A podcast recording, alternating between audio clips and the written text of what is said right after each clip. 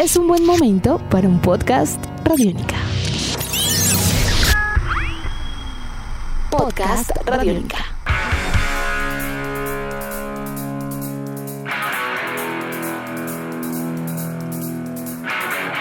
Bienvenidos a esta nueva edición de Podcast Rock and Roll Radio, producto de Radiónica, desarrollado por el señor Andrés Durán, arroba Andrés Durán Rock, y quien les habla Héctor Mora, arroba Mora Rock and Roll, bajo la producción de Juan Jaramillo, Jairo Rocha y la captura sonora de Ricardo El Gato Murcia. Con más de 100 millones de copias vendidas en el mundo, el nombre de la agrupación inglesa Def Leppard es considerado uno de los grandes dentro de la onda hard rock y heavy metal desde inicios de los años 80. Su segundo álbum en estudio, High and Dry, es considerado uno de los más potentes e importantes para definir su sonido a nivel mundial. Además, comercialmente fue respaldado con exitosos sencillos como High and Dry, Saturday Night o Bringing on the Heartbreak. Así que hoy en Podcast Rock and Roll Radio, 40 años del álbum High and Dry de la agrupación Def Leppard eso y mucho más para los próximos minutos. Andrés, muy buenas tardes, como es habitual, un placer estar con usted el día de hoy, celebrando a Def Leppard y cuatro décadas de este High and Dry, y bien High and Dry porque fue seco y contundente, todo un éxito. un gran saludo Héctor y un agradecimiento a todas las personas que hacen posible este rock and roll radio. Sí señor, es verdad, dos cosas iniciando, yo le añadiría a, los sencillos que usted mencionó el Let It Go, que fue el primero y el que más nos impactó a los, a los que estábamos finalizando eh, la secundaria en este año. Y, otra cosa, el disco se debería llamar High and Dry, entre paréntesis Saturday Night, ya que los que también tenemos asimilada la canción, pues el, coro va más por el Saturday Night que por el High and Dry, y además pues eh, eh, da como una explicación del por qué tan arriba y seco. Muy cierto, muy cierto, tiene toda la razón, un punto importante, destacado. Eh, yo creo que también con las características generales de este disco, que es totalmente desenfrenado, Andrés, porque el Eric que usted mencionaba es una canción total de hard rock, de glam, todo un hit. Eh, siendo una banda inglesa, tiene un poquito de aire californiano incluso. Héctor, usted tiene toda la razón, es un disco en la cara. Ahí están todavía las composiciones del New Wave of British Heavy Metal que mm. estaban expuestas por dos super guitarristas que eran Steve Steaming Clark y Pete Willis. Y además, Héctor, yo ya hice el análisis y de las 10 canciones, Héctor, hay 6 pesadas, directas, que enganchan y que hacen vibrar en cualquier concierto. Hay, una cosa que sí no entiendo, es la portada. Es bien indescifrable, ¿cierto? Sí, yo creo que todavía es un gran misterio, por más que se acerca uno al disco de nuevo con el paso de los años, porque luego vendrían otros éxitos también de The Leppard que tendrían pues protagonismo a nivel mundial, el Pyromania, el Histeria ni hablar, y ya otra época comercial de Adrenaline para acá, y este siglo, este milenio. Pero eh, la idea de un hombre lanzándose a la piscina, eh, una piscina como clara, con, con, como en unas casas de verano eh, inglesa, muy con el jardín atrás y, y alrededor como en un recuadro podríamos decir unas fotos en blanco y negro de gente mirando hacia arriba. Entonces es como un poco, yo no entiendo. No, pues yo lo único que entiendo ahí es que sea por hipnosis, ¿no? Entonces uno dice, bueno, algo de Pink Floyd, muy inglés, pero sí, si uno va a asociar el high and dry con esto que usted acaba de explicar de una manera perfecta, sí, no hay nada que hacer, no hay ninguna relación, pero bueno, es la portada del high and dry y pues y no es tampoco de meritorio que hayan contratado pues a la hipnosis como buenos ingleses. No, no, no, para nada. Tal vez lo único sería que las cabezas vinieran hacia arriba y como dice high, pues sería hacia arriba y el dry sería lo contrario al wet, que es lo que está por suceder cuando el, el, personaje de la piscina entre al agua. Pues bueno. Lo que es esta portada, la del Shine On de Pink Floyd y la de Muse, recuerda el, de, el, el, del álbum, se me olvidó el nombre que también lo hemos comentado. Eh, ay, el, que es de las sombras. sí, el de las sombras. Eh, ah. eh, todas hechas por hipnosis, Héctor. Ahí, ahí es donde uno realmente se da cuenta que te tienen un, un sabor muy inglés estas ilustraciones. Sí, señor. Bueno, eh, ahorita mientras terminamos de, de Absolution. Exactamente. Absolution, ya, ya, ya. Podemos respirar y continuar con nuestro podcast. Bueno, continuemos con este segundo álbum, Héctor. Recordemos que es el, como lo venía diciendo, es la secuela del Into the Night de 1980, que es el, sonido característico del New Wave of British Heavy Metal. Aquí esto fue producido por Tom Alum, eh, más llamado, más apodado por ellos como el Coronel, pero aquí en el High and Dry ya entra Robert John Mudlunch, que pues venía trabajando con, con ACDC, y si ellos lo contrataron es porque como usted bien lo dijo, Héctor, es un disco pesado y ellos querían esto tú, en este momento no es el Def Leppard que todo el mundo conoce, sino es un Def Leppard desenfrenado, es un Def Leppard que utiliza solo un estudio en Londres, que eh, realmente invierten tres, cuatro meses en un estudio. Es una agrupación que salta entre el glam, entre el heavy, entre el hard rock, entre, entre digamos, un sonido muy original, sobre todo en, en el ensamble de las voces y todo esto que fue muy bien aprovechado, vuelvo y repito, por Robert Mutt Lange. Andrés, yo creo que además siente uno que las características del disco, esas abrasivas, a veces no solo corresponden a lo que sería esa tanda que usted nos, nos comenta dentro de una generación de British Heavy Metal, eh, muy arraigada, que tiene esas raíces claras, que quiere arriesgarse en otras cosas, que tienen todo presente. Yo le siento una gran influencia de Scorpions también en cierto momento. Claro. Incluso un poco más de, de, de sonidos de Europa continental, no solamente ese toque inglés, sino le siento que tiene algo de Europa continental y repito, algo a veces de ese hard rock californiano, norteamericano, como, como un, poco, un poco más de moto, eh, con más velocidad en playa, como un poco de ese sabor. Tal vez eso es lo que les da las características para que fueran, fueran también recibidos en su momento, porque a veces hay canciones allí que siente uno y de verdad eh, recuerdan perfectamente a muchas agrupaciones alemanas de, de, power metal y de heavy. Héctor, todos cantaban, ¿no? Joe Elliott siendo muy joven y comenzando pues a, a, gritar acá, porque acá era con gritos la cosa, no tan romántica, eh, lo hacía muy bien. Steve Steven Clark con sus guitarras líderes y rítmicas, pero siempre cantando eh, armónicamente. Pete Willis, eh, guitarrista líder y rítmico, también muy, muy concentrado sí. en las voces. Rick Savage, el bajista, siempre muy acertado en su bajo y sí. también en las armonías vocales. Claro. Y Rick Allen, pues con sus dos brazos, baterías brutales, diría yo, y siempre cantando con mucha felicidad, con mucho ímpetu, como pues no lo dejó de hacer nunca pese al accidente, porque pues estas cosas eh, se superaron claramente después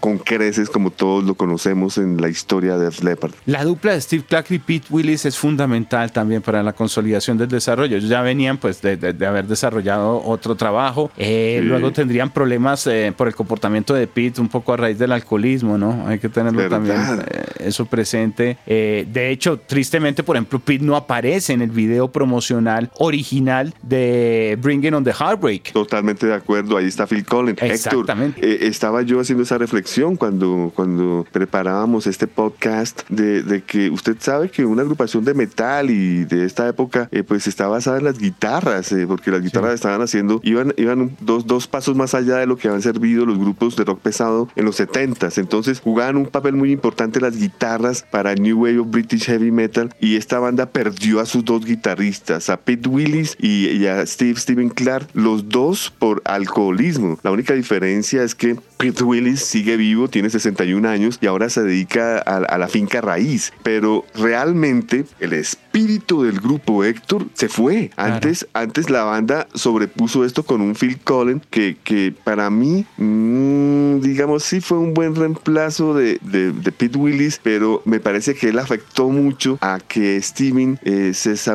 se, sumergiera en el alcohol. Y una vez muere Steven, pues queda Phil al lado de un guitarrista que es mejor que él, que es Vivian Campbell, pero él lo subyuga como un guitarrista rítmico. Entonces la fórmula es diferentísima, ¿no? Sí, sí, muy buen análisis Andrés, porque sí, el, el, sonido del grupo, si bien, y quería comentarlo, es distinto frente a On Through the Night, aquí la banda se siente un poco más cómoda, es como depurado, obviamente el sí. trabajo ha pasado ya la experiencia sí. de un disco, las cosas suenan mejor. Correcto. Igual, igual, On Through the Night es un discazo, por favor. Claro. Por favor, eso no, no, no tenerlo, además On Through the Night es, es eh, tiene himnos también dentro de la discografía del grupo, pero eh, centrándonos en lo que viene a ser nuestro protagonista, aquí ya está el sonido mucho más consolidado. Temas incluso como el mismo On Through the Night que aparece para sí, este álbum, señor. Andrés, es totalmente abrasivo. Es una oda a Led sí. Zeppelin moderna con hard rock, con un riff muy, muy potente, sí. eh, que demuestran el grado de compenetración que tenían alrededor de las guitarras potentes del grupo. Entonces, claro, se salen de Pete por el problema del alcoholismo, queda Steve, luego fallece Steve, eh, el análisis y el empate con Phil Collins y con Vivian Campbell es muy claro el que usted hace. Entonces nos damos cuenta que el grupo antes logró evolucionar y tal vez por el cariño que tenían sus fanáticos, pero por eso mismo claro. es, es Tenía, importante. Tenían el edificio muy bien construido, sí. Héctor. Desde el Def Leppard EP del 79, que es bien conocido como Get Your Rocks Off, el Into the Night 80, el High and Dry 81, que es el que estamos hablando, y posteriormente el Paromenia, que también es compuesto por, por Pete Willis. Eh, es, es, es un edificio que está siendo aprovechado por otros hoy en día, tristemente, lo digo de todo corazón, sin, sin mala onda, ¿no? Sin mala sí. onda, porque Eh, el Def Leppard nuevo me gusta y, me y, los vi en concierto, los vimos aquí en Colombia, etcétera, etcétera, pero me da tristeza y extraño mucho este Def Leppard. Y de todas maneras, así hubiera guitarras compuestas de Pete Willis para lo que fuese Pyromania, el tour lo hizo Phil Collins y, grabó y todo, y, es otro estilo de grupo, pero me parece un análisis muy completo, está fundamentado en, en, una esencia un poco distinta, tal vez por la misma historia del grupo y lo que sucede eh, luego ya casi finales de los 80 con el Stevia y el accidente en donde pierde uno de los brazos su baterista y demás y todas las aventuras que tuvieron para grabar este disco que fueron eh, de golpes económicos, de frustraciones, de todo este tipo de cosas y, pues el impacto igual de, de, lo que le pasó a Rick, ah, eh, creo que facilitaron que la gente los comprendiera y los acompañara en una transición en la cual es claro que, que hay calidad, que hay potencia, que trabajaron las voces, siguió siendo una de las firmas del grupo, las baladas, que eran muy buenos haciéndolas, pero eso otro tipo de, de agrupación y por eso se notan como dos periodos claros eh, y los fanáticos eh, se pueden diferenciar un poco por las épocas, ¿no? Justamente, eso era importante decirlo porque esto es muy distinto a, los otros álbumes que escucharemos, que escucharon de ellos en los últimos años. Héctor, yo tengo este disco y el Pyromania en mi corazón, ya que estuve en la gira de Pyromania cuando abría Def Leppard para ACDC, para el For Those About to Rock, y le comento que yo tenía claro en ese entonces que la banda, el dueño de la banda era Pete Willis, que no lo vi, obviamente, porque ya estaba Phil Collins, pero yo tenía claro que el dueño de la banda eh, era ah. el, señor Pete Willis, quien, mucha atención, conoció a Rick Savage en su infancia, ya que tenían un, gran afinidad por Jimi Hendrix. Posteriormente conocieron a Joe Elliott en el 77 pues. y pues se convirtió luego en Def Leppard, pero el, el fundador del grupo era Pete Willis y eso nunca dejará de serlo y espero, espero que en un, en un futuro la agrupación Def Leppard eh, rinda tributo a esto, por lo menos lo hicieron hace un par de meses en lo que fue el Record Store Day, eh, donde lanzaron un concierto de la época, ¿no? De 1980.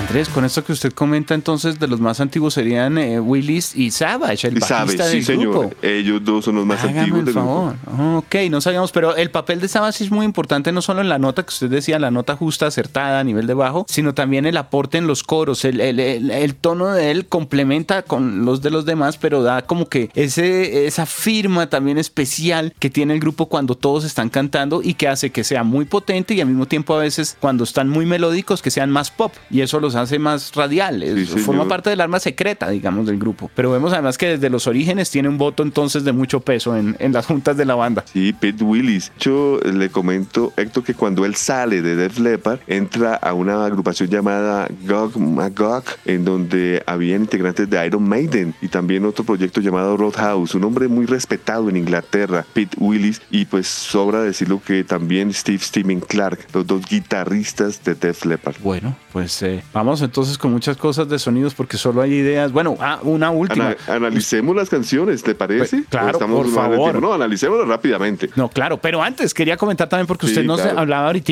de, de, la oportunidad que, tuvo eh, que tuvo el grupo también de estar acompañando en Tarima a los ACDC para una gira. Eh, sí, señor, increíble. Y el conocimiento alrededor del ejercicio. Pues que comparte también producción del álbum For Those About to Rock, We Salute You de ACDC con eh, producción de Def Leppard High and Dry Mute Lange, Robert Lange, el productor.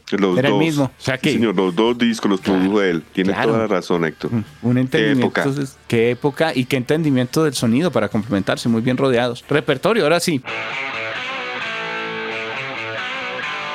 1981, High and Dry abre con, abre con Let It Go, es una de mis canciones favoritas, es un tema perfecto para abrir, es un riff potente, la canción baja, sube, es trabajada, pero con potencia, no llegan a, a, morir en ningún momento. Buen intermeso y muchas guitarras por doquier. Sí, muy, muy guitarrero, un tema potente, lo comentábamos, es como un hard rock mucho más arriba con el toque eh, norteamericano, con muy buen tumbado. Let It Go es excelente para abrir el disco. Primer sencillo lanzado el 14 de agosto de 1981 en el Reino Unido. Luego viene la segunda canción, Another Hit and Run, Canción Esta la siento suave. muy Scorpions, Andrés. Esta es esas. Sí, es canción suave, un riff eh, muy Scorpions, como usted dice, buena voz, guitarras gemelas, eh, muy acorde para lo que ocurría en ese momento. Luego viene la canción High and Dry, que es mi segunda más eh, favorita del disco. Es un riff pesadísimo, como usted dice, a lo Led Zeppelin. La canción, pues, bien apoyada con ese Saturday Night, como vuelvo y lo repito, la canción se debería llamar High and Dry Saturday Night, y, y, pues eh, es como un himno. Para la fiesta, para el volumen, Andrés. Sí. Un video muy bien rankeado en ese entonces Uf. a través de los canales eh, Sí. norteamericanos, porque eh, pues estaba como en furor el formato también, no solo el videoclip, sino de los canales de videos. Entonces todo se dio como, y venían de Inglaterra, como que le daba variedad un poco a las cosas, tuvo rotación eh, fuerte y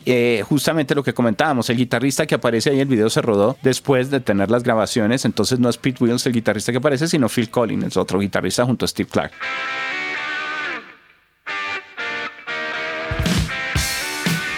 Llegamos a la mitad del disco con una balada y una canción instrumental. Y esto lo digo porque ellos hacían baladas o cosas por el estilo para relajar dentro de la pesadez. Sí. Y no como en nuestro país entendieron que era un grupo de baladas por Sí, Love sí. Bites y que todos estos temas que fue como entró en la radio en Colombia de Leppard. No, y eso sería casi que una década después de, de- de estar el grupo dándole al rock and roll. Total. Bueno, Bringing on a No Heartbreak, mucho. la canción, la canción Bringing on a Heartbreak es la número 4 del disco, es la balada por excelencia, buenas armonías vocales, buenos solos, buena canción. Muy Luego pegajoso, viene- nada que hacer, nada que hacer, Andrés. Que. Luego viene oh, mi tercera favorita, que es el Switch 625, Buen tema. el Switch 625, canción instrumental. Sí. Este es el sonido clásico del New Wave of British Heavy Metal, Héctor. Una extravaganza de guitarras, Steve Steaming y Pete Willis haciendo de las suyas canción sota, ¿no? Sí, tema muy, muy potente, un tema, no, es perfecto, es el complemento. Yo siento que a esta altura ya del disco es un complemento muy especial,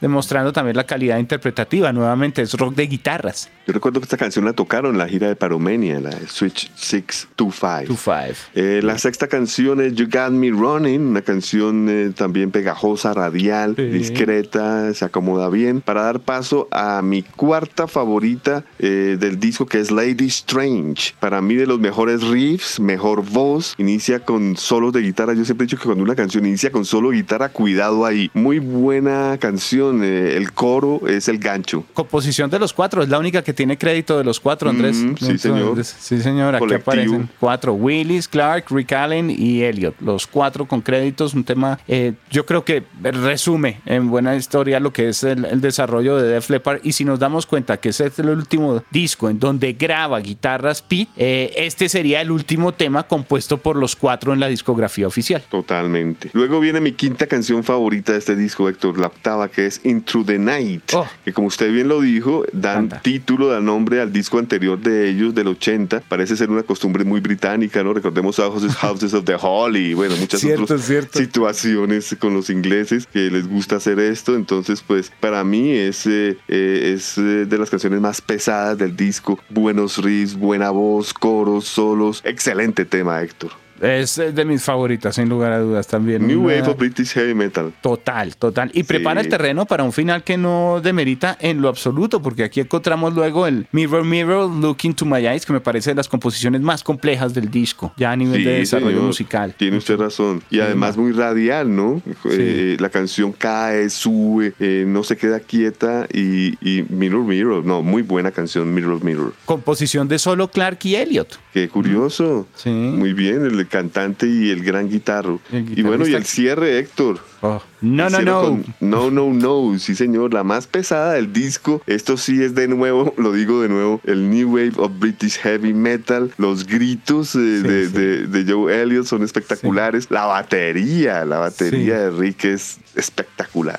Sí, sí, total, comparto. Esta sí la siento más New Wave of British Heavy Metal. De aquí ya no le siento algo, a veces de pronto esos toquecitos Scorpion ni nada. Aquí sí la siento como mucho más, eh, más, más inglés en ese sentido. Es total, tiene la, tiene la firma de la región.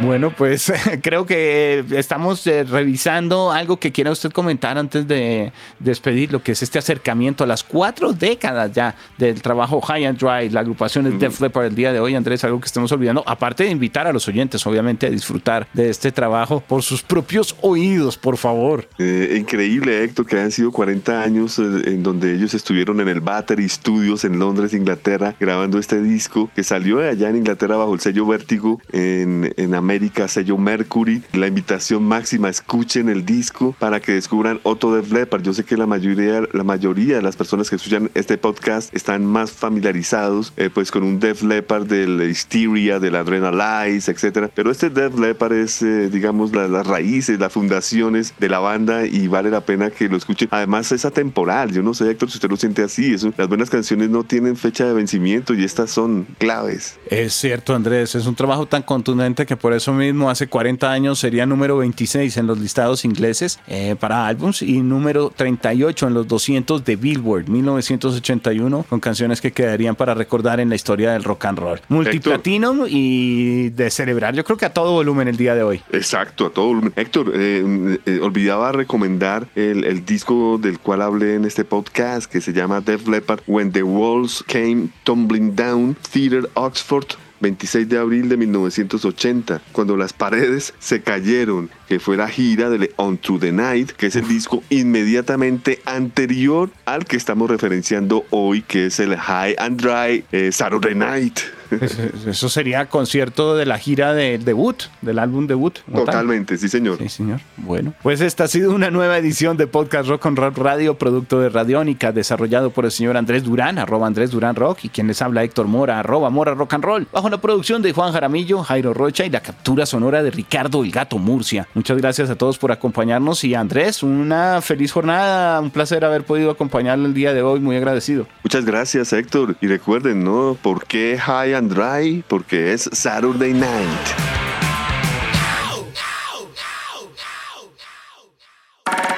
Nuestros podcasts están en radionica.rocks, en iTunes, en RTVC Play y en nuestra app Radionica para Android y iPhone.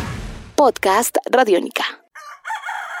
Hola, soy Fausto García Calderón. Hago parte del equipo de paz de Radio Nacional de Colombia y quiero invitarlos a escuchar Inquebrantables, Voces del Cambio la serie de podcast en la que les traemos historias de gente excepcional que está cambiando la historia en lugares a los que ha llegado la paz. Sigan estos relatos que traemos desde las regiones colombianas cada mes. Encuentren este podcast en cualquier plataforma de distribución que prefieran y en nuestra página web Radio Nacional Co.